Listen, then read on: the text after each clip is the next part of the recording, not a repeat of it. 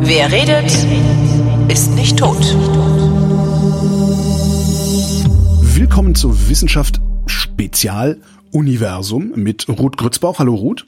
Ja, hallo. Die Ruth hat ein eigenes Planetarium. Immer, ich werde mich wahrscheinlich, werde mich bis zum St. Nimmerleinstag über diesen Satz freuen. Die Ruth hat ein eigenes Planetarium. ja, das sind so Dinge, die man nicht so oft sagt, oder? Ja, eben, eben, eben.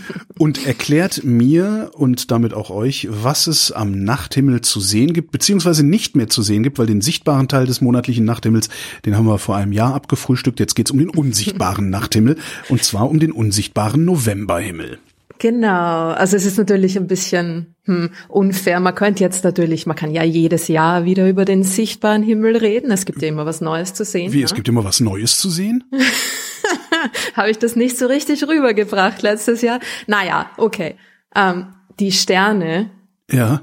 die sind quasi immer gleich. Also die, Ja. die, die Sterne, die ich dieses Jahr im November am Himmel sehen kann, die habe ich auch letztes Jahr im November am Himmel Ja. gesehen. Ja, da ändert sich nicht so viel.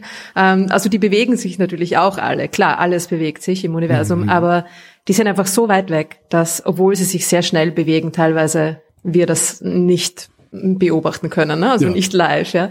Äh, naja, also die Dinge, die sich dann schneller beziehungsweise näher an uns dran durch das Universum bewegen, die sind natürlich nicht immer die gleichen. Ja? Also so Sachen wie Planeten oder Es, aber ich- wieso? wir, haben acht, wir haben aber doch nur acht Planeten. Wo kommen denn die anderen dann her, die nicht gleich sind?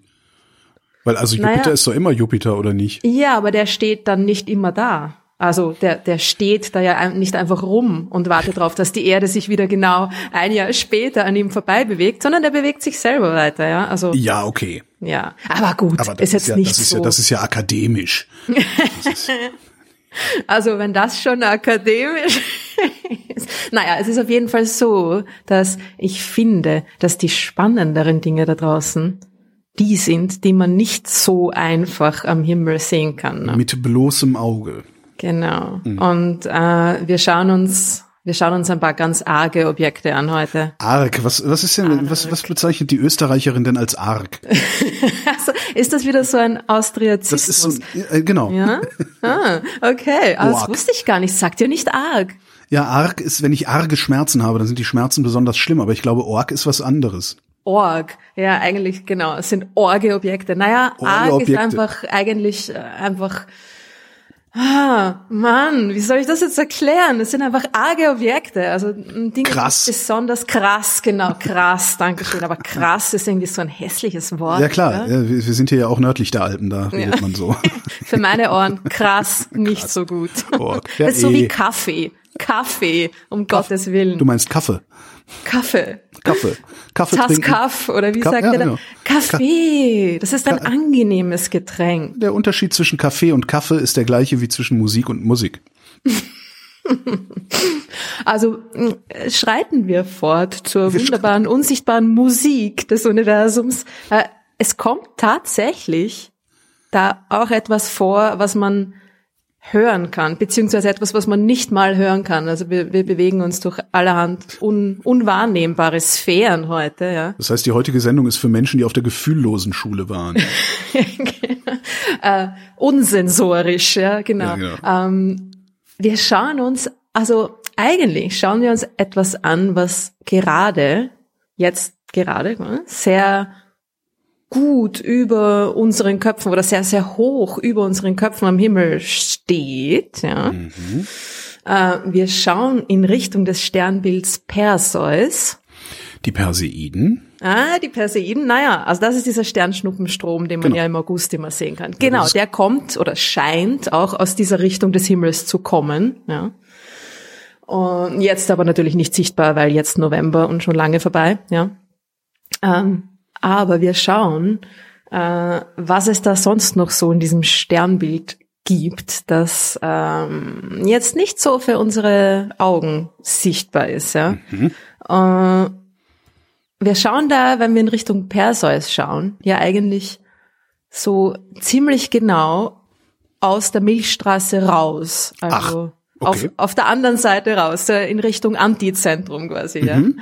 Wusste Also das nicht, ja. Zentrum der Milchstraße wäre dann, wenn wir in Richtung Perseus, dem Sternbild schauen, dann ist das Zentrum der Milchstraße so in unserem Rücken. Ne? Mhm. Also auch unter der Erde natürlich. Also da, wo die Sonne ist, wenn wir den Mond sehen. So, ähm, den Vollmond, ja. Okay. Gerade nochmal die auch Kurve mal den, gekratzt. um auch mal den Mond wieder erwähnt zu haben. Genau, der muss ja jedes Mal anscheinend dabei sein. Ja. Ähm, es gibt übrigens, äh, apropos Mond, bevor ich es vergesse, also ich- mal sehen. es gibt auch etwas mehr oder weniger für uns Unsichtbares, was den Mond betrifft im November. Etwas, was wir Mhm. auch nicht sehen werden. Es gibt eine partielle Mondfinsternis, Die wir nicht sehen. Die wir nicht sehen können. Aber ist es denn dann überhaupt eine Mondfinsternis? Wenn naja, man kann sie von Wald, anderen Orten auf der Erde sehen. Also. Wenn im Wald ein Baum umfällt und niemand hört es, macht es dann ein Geräusch? Also es ist auf jeden Fall so, dass der Mond, auch wenn wir ihn nicht sehen, Licht aussendet. also es ist irgendwie so, dass jetzt der, der Mond da äh, irgendwie durch den Erdschatten durchwandert und Dings, aber eben nur partiell, also äh, ziemlich unspektakulär in Wirklichkeit. Und es, man sieht es auch nur von der anderen Seite der Erde, also irgendwie so Nordamerika, Pazifik-Gegend. Was heißt denn hier, der Mond sendet Licht aus? Also das Na, ist mh, ja... reflektiert, reflektiert. Ah, okay, ja, okay. reflektiert. Also es kommt dann irgendwie vom Mond das Licht, ne? Ja, Obwohl es ja. ursprünglich natürlich von der Sonne. Ich dachte, hätte ja sein können, dass er selbst leuchtend ist und äh, es wäre so eine neue Erkenntnis, die es noch nicht bis zu mir geschafft hat.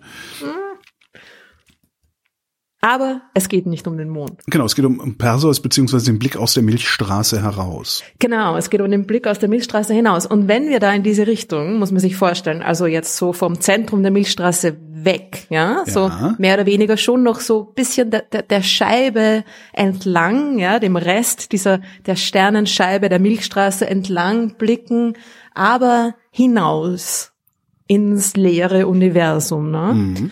Und wir blicken da ein Stückchen weiter und weiter und weiter und weiter und dann stoßen wir auf ein riesiges, arges, krasses Ding, nämlich den gigantischen Perseus Galaxienhaufen. Okay. Ich, wie, wie verhält sich denn, wie, wie verhält sich dieser Galaxienhaufen zum Sternbild? Ah, naja, der, der ist da in der Gegend des Himmels. Also ähm, Sternbilder sind ja irgendwie so wie eine eine Landkarte des Himmels. Das sind, das ist so wie wie quasi die Länder auf einer Landkarte. So sind die Sternbilder, die Gegenden am Himmel, die den Himmel quasi so ähm, in in Zonen einteilen. Ja. Ja. Und die Sterne des Sternbildes sind Sterne in unserer Umgebung, ja, in der Milchstraße natürlich, die halt einfach nur in dieser Blickrichtung stehen, also auch nichts, nichts miteinander zu tun haben, ja. Okay, das heißt, äh, es ist nicht einer der Sterne, die für uns den Perseus bilden, ist dieser Galaxienhaufen, der einfach nur sehr weit weg und hell ist. Nee, nee, nee, nee. Also es sind natürlich in diesen Galaxien, in diesem Galaxienhaufen natürlich auch sehr viele Sterne, ist alles voller Sterne, ist schon klar, ja. Aber wir sehen da jetzt nicht mehr die einzelnen Sterne, sondern ganze Galaxien, ja, die dann Ja. natürlich, weil sie so weit weg sind, recht klein sind, ja. Also wenn man da irgendwie durch äh, ein kleines Teleskop schaut, kann man da schon die helleren Galaxien dieses Haufens sehen, aber sie würden fast wie Sterne aussehen, ja. Also sie werden, sie werden sehr, sehr klein. Ja. Was macht dieser Perseus Galaxienhaufen? Also warum ist der für uns wichtig? Und dieser Galaxienhaufen, äh, naja, es ist ein recht naher Galaxienhaufen zu uns. Also im Vergleich, ne, sind wir alles relativ. Er ist äh, ungefähr 240 Millionen Lichtjahre von uns entfernt. Also ungefähr 100 Mal so weit weg wie die Andromeda-Galaxie, über die haben wir ja letztes Mal Ja. ein bisschen gesprochen. Ne? Und es sind auch am Himmel eigentlich also recht nah aneinander dran, ja. Also wenn wir, wenn, wenn ihr mittlerweile schon wisst, wie ihr die Andromeda finden könnt am Himmel, ja? der Perseus ist das Sternbild gleich neben der Andromeda. Rechts oder links daneben? Äh, das kommt drauf an, in welche Richtung du schaust. Hast geklappt, ich falle auf den alten Trick hinein. Also mh, jetzt im Moment gerade, wenn man in Richtung Himmel schaut, also wir schauen da jetzt eh gerade ziemlich Richtung Süden eigentlich, wenn wir so um 10 am Abend äh, den Himmel anschauen, dann ist Perseus so ziemlich im Süden. Ne? Die Andromeda die Andromeda eigentlich noch mehr im Süden und Perseus ist ein bisschen ähm, links davon. Also Richtung Osten quasi, ja. Also dieser Galaxienhaufen ist so, wäre am Himmel so ziemlich, eigentlich ziemlich nah an der Andromeda-Galaxie dran, ein bisschen links davon, ist aber in Wirklichkeit hundertmal so weit von, entfernt als sie. Ja. So und entsprechend weit, viel heller in der Summe ja. dann. Ne? Ja. Und natürlich, ja, dieser Haufen, der ist riesig. Das ist das massereichste Ding im, im lokalen Universum. So nennt man quasi unsere ja, unsere, unsere kosmische Nachbarschaft der Galaxien. Ja. Also es ist, ähm, gehört jetzt gerade nicht mehr zu unserem eigenen ähm, Haufen, ja, also zu unserem zu unserer eigenen hm. lokalen äh, Superstruktur, sagen wir mal. So, ist das das, was man auch als lokale Gruppe kennt? Unsere lokale Gruppe, das sind quasi wir, die Milchstraße, die Andromeda-Galaxie mhm. und noch ein paar andere Galaxien. Und es ist aber eine, eine ganz kleine Galaxiengruppe, ja. Und die okay. ist quasi am Rand von einem anderen Galaxienhaufen, dem mhm. Virgo-Galaxienhaufen. Den sieht man gerade nicht am Himmel, aber ja, das ist quasi, das ist unser nächster Galaxienhaufen. Mhm. Und der Perseus ist nochmal irgendwie vier, vier, fünf, sechs Mal so weit entfernt wie dieser okay. Virgo-Galaxienhaufen. Ja, also der ist nochmal ein Stückchen weiter. Ist aber doch ein ist, gehört noch eigentlich zu unserem lokalen Universum, ja, zu mhm. unserem näheren Universum. Und äh, der enthält Tausende von Galaxien. Also muss man vorstellen, ja, Tausende. Ich, immer, ja, ich finde das immer wieder so faszinierend. Tausende, Tausende von den Dingern, in denen wir irgendwo am Rand rumsitzen. Ja, das ist. Tausende ja. von diesen Dingern, die aus ähm, hunderten Milliarden von Sternen wie der Sonne bestehen, ja. ja. Also es ist äh, vollkommen unfassbar. Aber man, man kann das mit einem Teleskop natürlich am Himmel sehen. Ja, wir sehen diese Galaxien und wir sehen, dass es, äh, dass es Tausende sind. Das ganze Ding hat zweimal zehn hoch 15 Sonnenmassen. Ja, das sind also die Milchstraße hat ungefähr 10 hoch 11, ja, also das Oh, okay, das sind noch vier Nullen hinten dran, ja, okay. Also ungefähr 2000 mal so viel Masse wie unsere Galaxie hat dieser Haufen, ja, dieser Galaxienhaufen. War klar, ne? wenn er tausende von Galaxien enthält, dann mhm. hat er auch irgendwie ein paar tausend Mal die Masse unserer eigenen Galaxie. Ja? Also das sind diese riesigen, riesigen Strukturen da draußen im Universum, in denen die Galaxien leben, also in denen die meisten Galaxien leben. Ja? Mhm. Äh, Diese Masse, äh, die das hat, ist das, wie drücke ich das denn aus? Ist das, ist das eine, eine Masse, die auf unsere Milchstraße auch wirkt? Oder ist das einfach nur so eine Masse, die da irgendwo ist?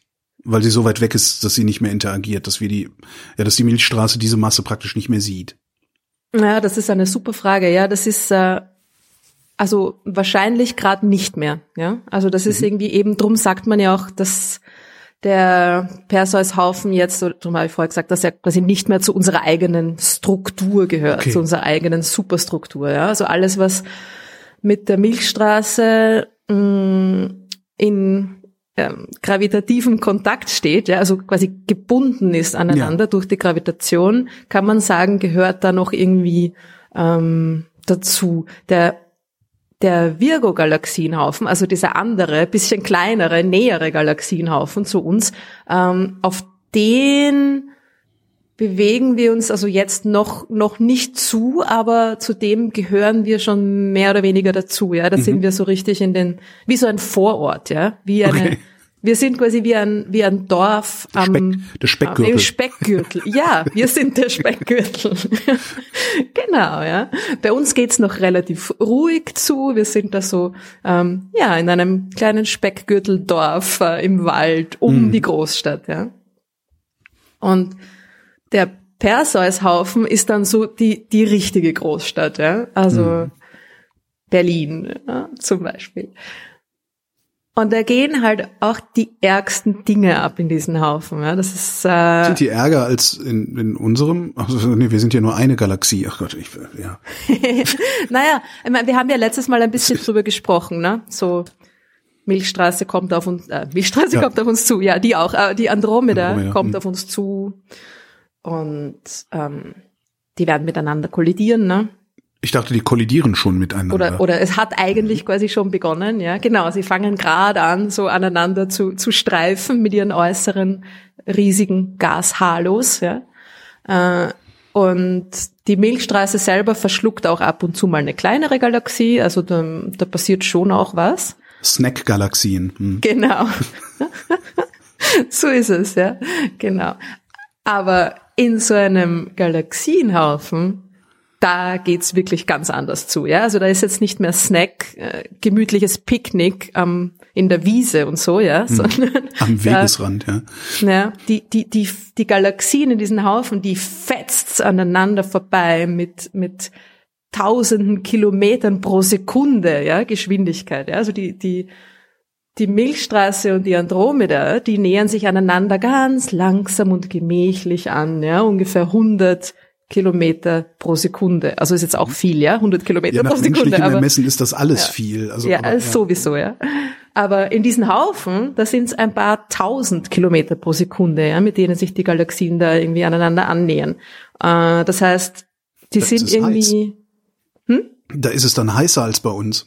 Da ist es da ist es auch heißer als bei uns, ja. Also hm. das ist äh, die die die Galaxien, die die rempeln sich quasi an, ja. Also die mhm. begegnen sich, haben aber keine Zeit, um miteinander zu verschmelzen, jetzt so wie die Milchstraße und die Andromeda-Galaxie, sondern die, das ist ein bisschen so wie, wie in der Fußgängerzone am Samstagnachmittag, ja. Ja, das ist, wenn man, so. wenn man durch eine volle Fußgängerzone rennt, mhm. rempelt man niemanden an. Das ist ein ganz interessantes Phänomen, ja. Ach so?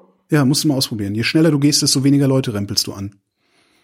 Ah, das ist interessant.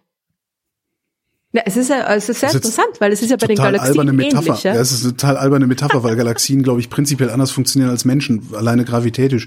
Aber ja, ähm, ja. Ja, aber es gibt Parallelen. Ne? Hm. Also ja, das ist, es muss ich echt mal ausprobieren. Bei mir ist es irgendwie so, wenn ich Menschenmassen sehe, dann bleibe ich eher stehen. So ein mhm. bisschen so. Oh. ja, das habe ich auch einen Fluchtreflex. Vielleicht renne ich deswegen auch gerne in Menschenmassen, kann ja auch sein. Ja. Ja, aber unsere Galaxienhaufen, also das ist es ist echt ein gefährliches Pflaster. Und wie du vorher gesagt hast, das ist auch heißer als bei uns. Mhm. Das ist auch ein ziemlich äh, springender Punkt, ja, ein ziemlich riesiger Unterschied zwischen unserer Umgebung, unserem Speckgürteldorf, ja, ja. und und der Großstadt. Die meiste Masse in diesem Haufen ist befindet sich nicht, also die meiste sichtbare Masse, ja, mhm. befindet sich nicht in den, ähm, in den Sternen der Galaxien. Ja, okay. Wo, wo denn dann? Dazwischen? Die ist dazwischen, genau. Es ist, also sichtbare Masse mh, hm, ist jetzt auch ein bisschen ein, ein äh, irreführender Begriff. Detektierbare Masse. Detektierbare ja. Masse, genau. Ja, normale Materie. Ja, habe ich, auch, hab ich auch ein bisschen für gebraucht, bis ich festgestellt habe, was äh, WissenschaftlerInnen damit meinen, wenn sie sagen, etwas ist sichtbar. Also unser Detektor sieht das. Äh, genau. Ja, aber ja, also detektierbar, ja. Genau, detektierbare Masse, ja. Also es ist, wir sehen, wir schauen darauf Richtung Perseus, ja, mhm. sehen diese, diese, zoomen rein, ja, sehen diese, diese, diese Blobs, ja, Tausende davon, diese Galaxien mit ihren hunderten Milliarden von Sternen. Aber das ist bei weitem nicht der, der was diesen ganzen Haufen ausmacht, ja. Das, was den Haufen am am meisten ausmacht eigentlich, ist das, womit das Ding, womit er gefüllt ist. Ja, das ist das Zeug, das zwischen den Galaxien sich befindet. Was ist denn das für Zeug? Das ist ein bisschen ähnlich zu dem Zeug, über das wir das letzte Mal gesprochen haben, das quasi diese, diese riesigen ähm, runden Gashalos um die Galaxien ausmacht. Mhm. Es ist heißes Gas. Nur ist es in diesen Haufen extrem viel mehr ja, von diesem Gas. Es ist viel dichter und es ist noch viel, viel, viel heißer. Ja. Das ist zig ist, Millionen Grad heißes Gas. Ist es heiß genug, um Plasma zu werden? Es ist, ja, das ist auf jeden Fall schon Plasma. Geil. Also, es Ein ist. Plasma-Galaxienhaufen sozusagen. ja, Wie absolut, geil ist das ja. denn? Ja. Und es gibt auch ein ziemlich cooles Bild, wenn du das mal anschauen willst, wenn du nämlich, also wenn man Perseus-Haufen, Perseus-Cluster, Perseus-Galaxienhaufen, mhm. wie auch immer, mal schnell googelt, ja, kommt man ja auch sofort auf die geilsten Bilder überhaupt. Äh, wir haben diesen Haufen mit unseren Detektoren, ja, beobachtet. Und zwar im Radio- und im Röntgenbereich. Und Ja. dieses extrem heiße Gas, man muss sich vorstellen, das Zeug ist so heiß, ja, Temperatur ist ja nichts anderes als Bewegung von, von den Teilchen. Das Zeug ist so heiß, ja, diese bis zu wahrscheinlich 100 Millionen Grad, ja, dass die, dass die Teilchen sich mit schon einem guten Prozentsatz der Lichtgeschwindigkeit bewegen. Ja.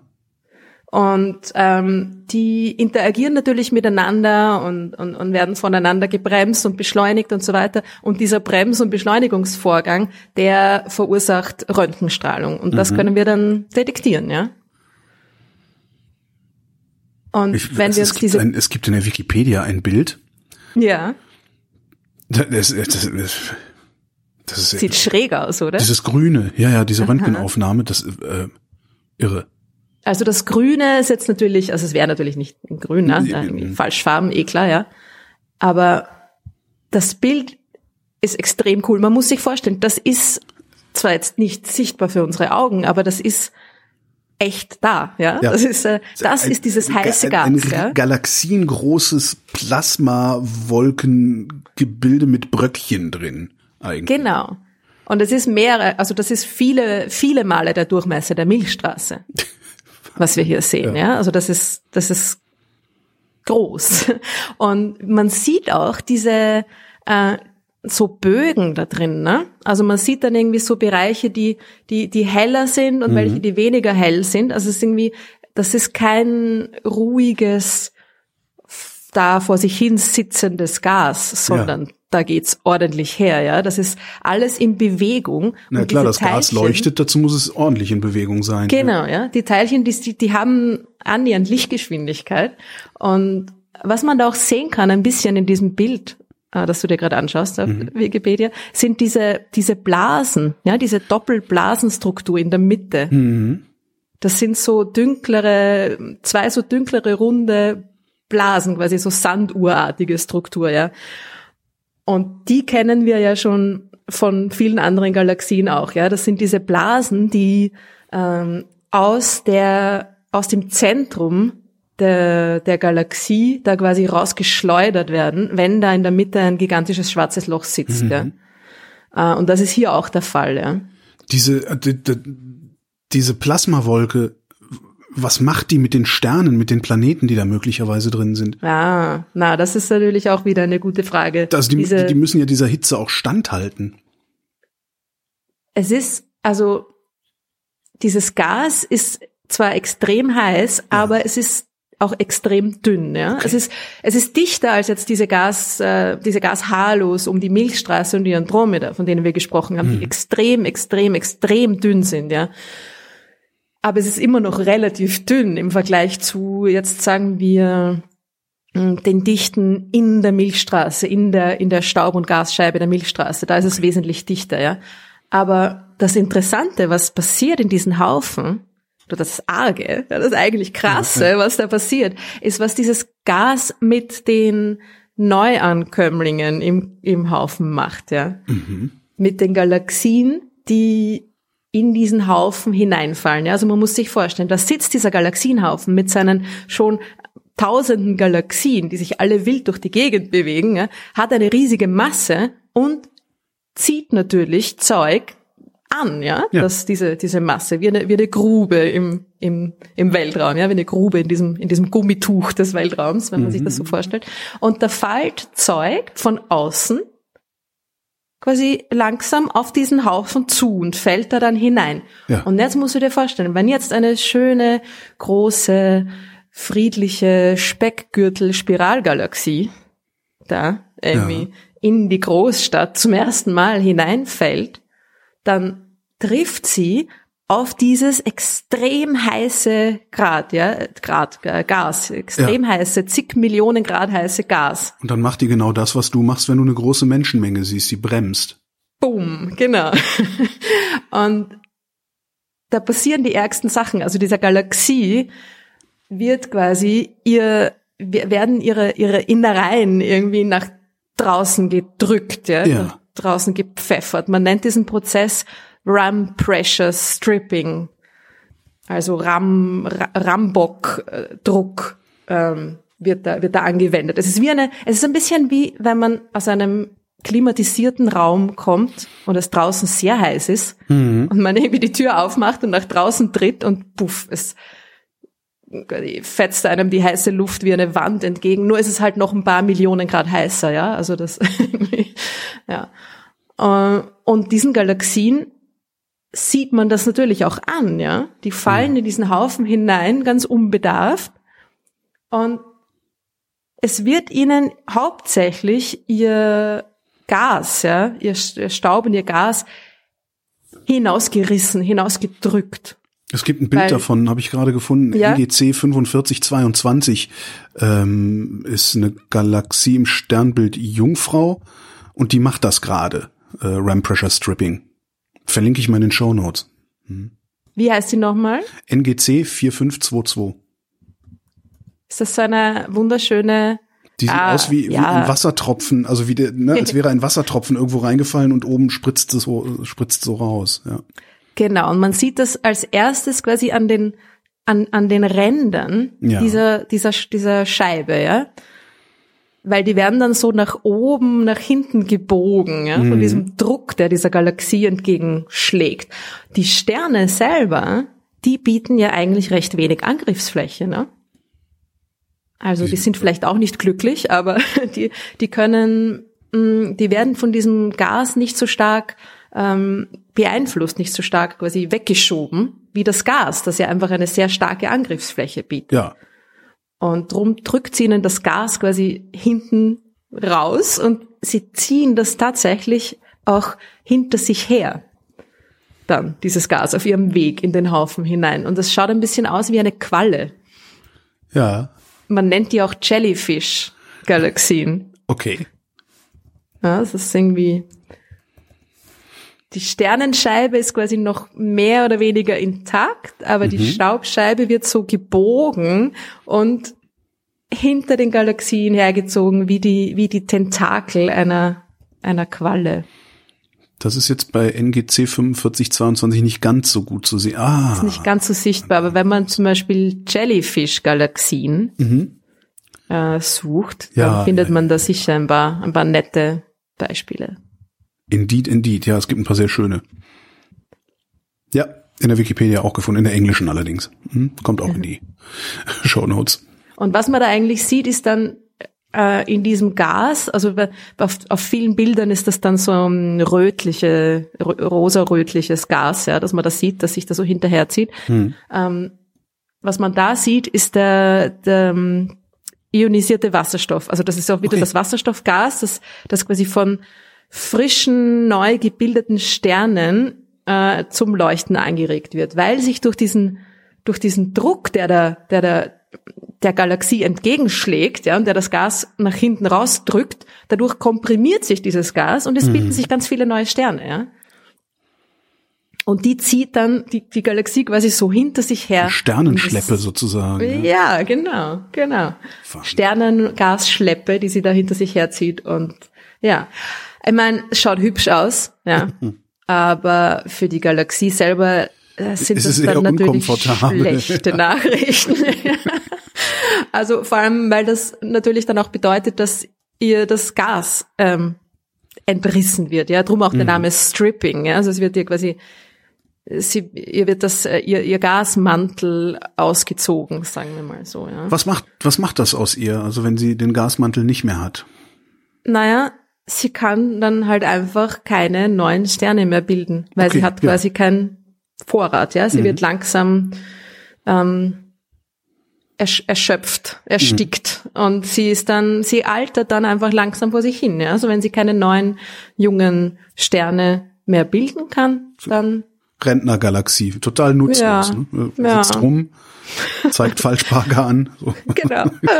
wird langsam immer orangener, immer rötlicher. Also mhm. Sie wird dann von ihrer Farbe her, ihre Sterne werden einfach langsam älter und ältere Sterne sind ein bisschen so ähm, rötlicher und dann, ja, sie verliert auch ihre, ihre Spiralstruktur, ja, also wenn Ah, so eine okay. Spiralgalaxie dann hineinfällt, weil die, diese Spiralstruktur, die kommt ja auch durch, eigentlich durch das Gas zustande, ja. Das ist quasi, die, die Spiralarme sind verdichtetes Gas, Ja. in dem gerade neue Sterne entstehen. Ah, Und dann bewegen sich, das ist auch ganz schräg. Ich meine, es ist heute, es geht heute viel um äh, äh, Zusatzarbeit, äh, Homework, äh, Sachen googeln, Bilder anschauen. Gibt äh, super Animationen, wie sich Galaxien wirklich drehen, ja. Und zwar nämlich nicht so, dass die die Spiralarme da sich mit rundherum drehen mit der mit der Drehung der Scheibe, sondern die die bleiben quasi stehen. Diese Spiralarme, das sind stehende Wellen, ja. okay. Das ist ganz absurd. Das höre ich gerade auch die zum Mal. Verdichtung steht im Raum und die Sterne bewegen sich da quasi hinein und wieder hinaus, ja, aus diesen Spiralarmen. Mhm. Und wenn da jetzt das Gas dann rausgedrückt ist, dann sind quasi auch diese Verdichtungen des Gases dann natürlich werden da auch rausgedrückt und sind dann halt auch nicht mehr da. Und dann wird aus dieser Galaxie einfach nur mehr eine quasi uniforme Scheibengalaxie. Also die hat dann keine, keine Strukturen in der Scheibe mehr. Man nennt das dann eine S0-Galaxie. Ja, also die ist dann noch scheibenförmig, aber eben null Spiralarme, ja. Und genau, und die gibt's auch hauptsächlich nur in diesen riesigen Galaxienhaufen, diese S0-Galaxien, weil eben der Haufen das mit ihnen macht, ja. Dichtewellen. Ah ja, so nennt man das. Es ist ein ganz ein schräges Phänomen. diese Dichtewellentheorie Dichtewellen. ist ja Also wirklich sind, faszinierend. Dichtewellen an sich sind ja nichts Komisches, die kennen wir sehr gut. Mhm. Das ist ja, das sind ja quasi Schallwellen, ja, sind Dichtewellen. Ja. Also an sich ist die, das Konzept der Dichtewelle ist irgendwie, da wird, da wird etwas angestoßen und, und verdichtet und dann mm, schiebt sich's wieder auseinander, dann wieder zusammen und so, so oszilliert quasi der, das Material wird dichter, weniger dicht, dichter, weniger dicht, ja. Und genauso entstehen ja auch Schallwellen. Aber Aber es ist eben eine stehende Welle, das Ja. ist das Schräge, ja. weiß man, warum das passiert? Also weiß man, also es ist, das ist ja eigentlich schon, es ist zumindest kontraintuitiv. Da ist eine stehende Welle und da flitzt ein Stern rein und es flitzt wieder einer raus. Und dann flitzt er wieder rein und wieder raus. Und darum sieht's dann irgendwann so aus, als würde sich da was bewegen. Ja, also es ist, es Warum Genau, also passiert das, wie das passiert? bewegen sich die Sterne natürlich schon und es bewegen sich manchmal auch diese Spiralarme ganz leicht. Ja? Also diese, diese dichte Welle, diese stehende Welle hat manchmal ihre oder hat meistens eigentlich ihre, ihre eigene Geschwindigkeit, mit der sie quasi ganz langsam Mhm. rotiert, aber die Sterne rotieren viel schneller als diese Welle. Das ist super kompliziert, diese dichte Wellentheorie. Es ist noch nicht ganz klar, wie das zustande kommt und wie das funktioniert. Mhm. Ähm, ja, also es ist, äh, es ist aber auf jeden Fall so, dass es durch quasi, dass es oft durch eine, durch eine externe Störung quasi verursacht wird, ja, diese, diese, diese Spiralstruktur, diese, diese stehende Welle. Also wenn da irgendwie quasi an einer Galaxie jetzt außen eine andere Galaxie zum Beispiel nah vorbeifliegt, dann kann es auch dazu kommen, dass sich solche Spiralstrukturen entwickeln, ja. Externe Störung würde dann aber doch auch gleichzeitig heißen, dass die Spiralgalaxie Galaxie nicht der Normalzustand im Universum ist, sondern ja, eben gestörter Zustand. Ah, hm. Naja, es gibt viele verschiedene Arten von Spiralgalaxien. Und es ist ja auch so, also diese, was passiert, wenn eine, wenn eine Galaxie quasi von außen nah an einer anderen vorbeifliegt, ist oft so eine, eine sehr symmetrische, zweiarmige Spiralstruktur, okay? Also das ist quasi nicht die, die unter Anführungszeichen normale Spiralform. Ja, die Milchstraße hat ja viele Spiralarme, Ja. nicht nur zwei. Aber es gibt wunderschöne Galaxien, die wir da draußen sehen, die echt tatsächlich so zwei symmetrische, schöne Spiralarme haben. Und das sind meistens die, die durch so eine Störung entstehen. Okay? Aber was natürlich auch noch dazu sagen muss, ist, dass die, das Konzept der, der Störung unter Anführungszeichen kein seltenes Phänomen ist, ja. Also Galaxien. Stimmt, es kollidiert ständig irgendwas Ständig, mit irgendwem, ja, ja. stimmt. Und, und die entstehen ja auch so. Galaxien entstehen durch Kollisionen, ja. Also die Mhm. bilden sich nicht quasi eine, eine große Galaxie fertig, tada, ja, sondern die Milchstraße zum Beispiel, ja, die war nicht einfach von Anfang an so und hat sich dann friedlich durch die Gegend gedreht, sondern die hat sich aus wahrscheinlich Hunderten von kleineren Galaxien gebildet, ja Mhm. die zusammengestoßen sind, miteinander verschmolzen sind, da, da, da, über die Zeit hinweg, über die Milliarden von Jahren hinweg, ja, sind Galaxien so entstanden durch, durch Störungen, ja, also durch, durch Einfluss von außen. Also es ist was ganz was Normales. Okay. Also es ist irgendwie echt für diese Neuankömmlinge kein einfaches Pflaster, ja, diese, diese Galaxienhaufen, diese Galaxiengroßstädte, wenn sie da hineinkommen, passiert ihnen allerhand, ja. Darum gibt's auch in Haufen eher weniger Spiralgalaxien, ja. Mhm. Und die, die es gibt, die sind meistens am Rand und gerade dabei, quasi zum ersten Mal da Am Rand eines, am Rand eines solchen Haufens. Genau. Okay. Genau. Oder überhaupt, also so wie wir, noch recht weit davon entfernt. Ja? Also das ist irgendwie, ähm, die Spiralgalaxien leben in den kleinen Dörfern des Universums und Wird- nicht in den Großstädten. Wird das der Milchstraße irgendwann auch passieren? Dass sie in so einen Galaxienhaufen hineinfällt, Ja. möglicherweise eben in den Virgo-Galaxienhaufen, in diesen nächsten Galaxienhaufen zu uns. Ja? Ähm, Wohin bewegt der sich denn dann? Oder anders gefragt, durch die Expansion ist ja irgendwann alles so weit voneinander weg, dass es äh, einander nicht mehr sehen kann. Im Wechselwirkungssinne jetzt. Äh, Hört das irgendwann mal auf oder stürzen die trotzdem weiter ineinander, trotz Expansion? Nein, es ist, also, mh, es ist so, dass sie quasi gleichzeitig aufeinander stürzen, aber sich dann auch auf größeren Skalen voneinander entfernen. Also mh, innerhalb eines Galaxienhaufens Mhm. stürzen die Galaxien quasi aufeinander zu und wenn sie sich am Rand dieser Galaxienhaufen befinden, dann werden sie wahrscheinlich auch noch da Teil von dieser größeren Struktur werden. Ja.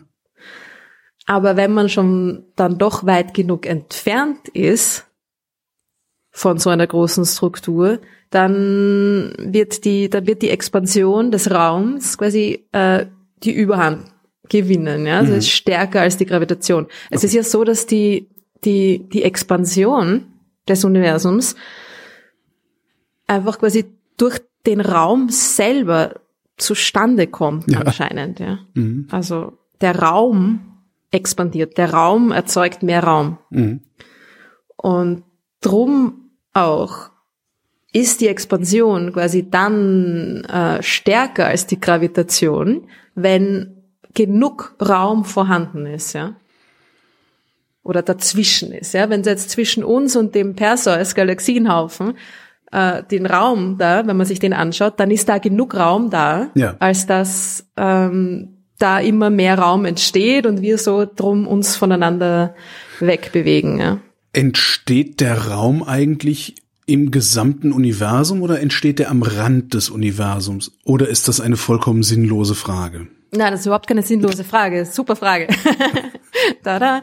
Der entsteht, der Raum, quasi, Raum entsteht überall dort, wo genug Raum da ist, ja. Also man könnte sich so vorstellen, dass, dass sowieso überall neuer Raum entsteht, ja. Also Ja. auch jetzt da vor meinem Gesicht entsteht auch neuer Raum. Ja. Aber, weil diese neue Raumentstehung doch so langsam vor sich geht, kann die Schwerkraft auf kleineren Skalen das ganz, ganz leicht überwinden, ja. Das heißt, dass der, der, Tisch, vor dem ich sitze, rückt deswegen nicht von mir weg, weil unser beider Masse, also meine und die des Tisches, größer ist als die Kraft der Raumentstehung dazwischen sozusagen. Ja, genau, so ist es. Okay, also Es hört sich irgendwie ein bisschen also erweitert sich, an, oder? also der, erweitert der Tisch sich, also erweitert sich mir hinter, weg. naja, das heißt aber doch letztlich, dass sich hinter dem Tisch der Raum erweitert und zwar genau da, wo der Tisch und ich, also unsere gemeinsame Masse, nicht mehr hinreichend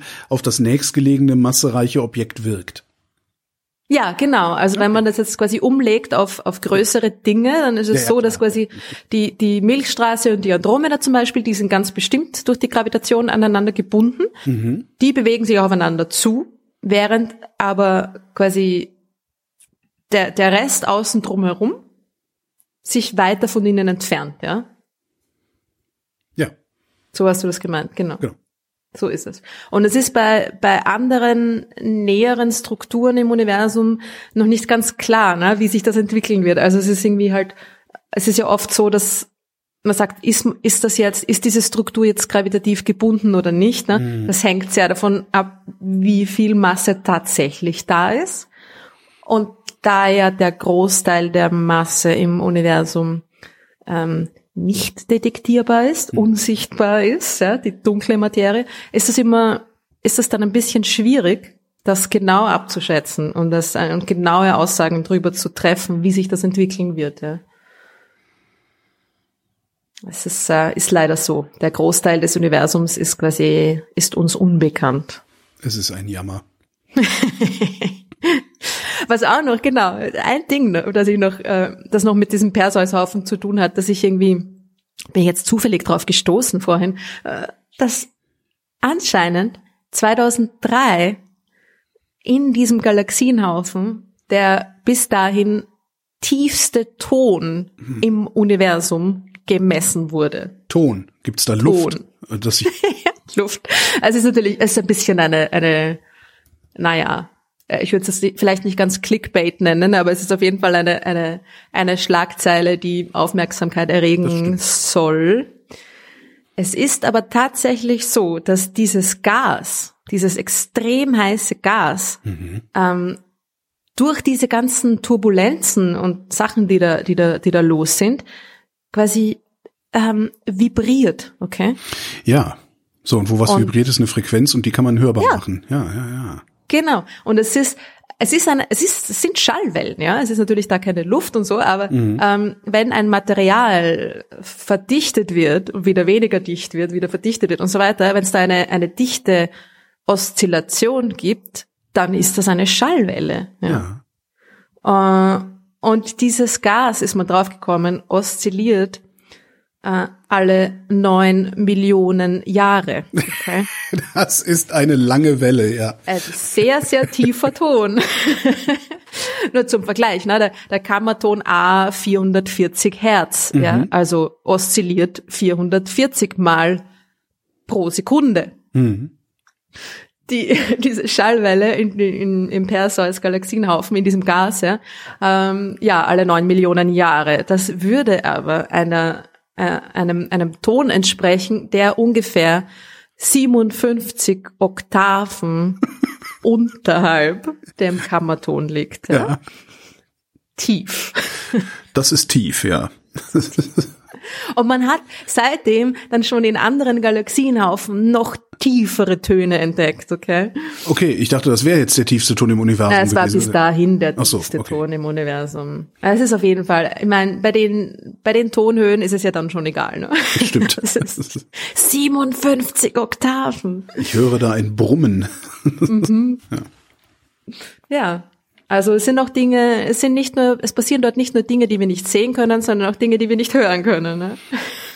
Und über das, was wir außerdem noch nicht sehen können, reden wir dann nächsten Monat wieder im Dezember. Himmelruth Grützbauch, vielen Dank. Ja, bitte gerne. Und euch vielen Dank für die Aufmerksamkeit.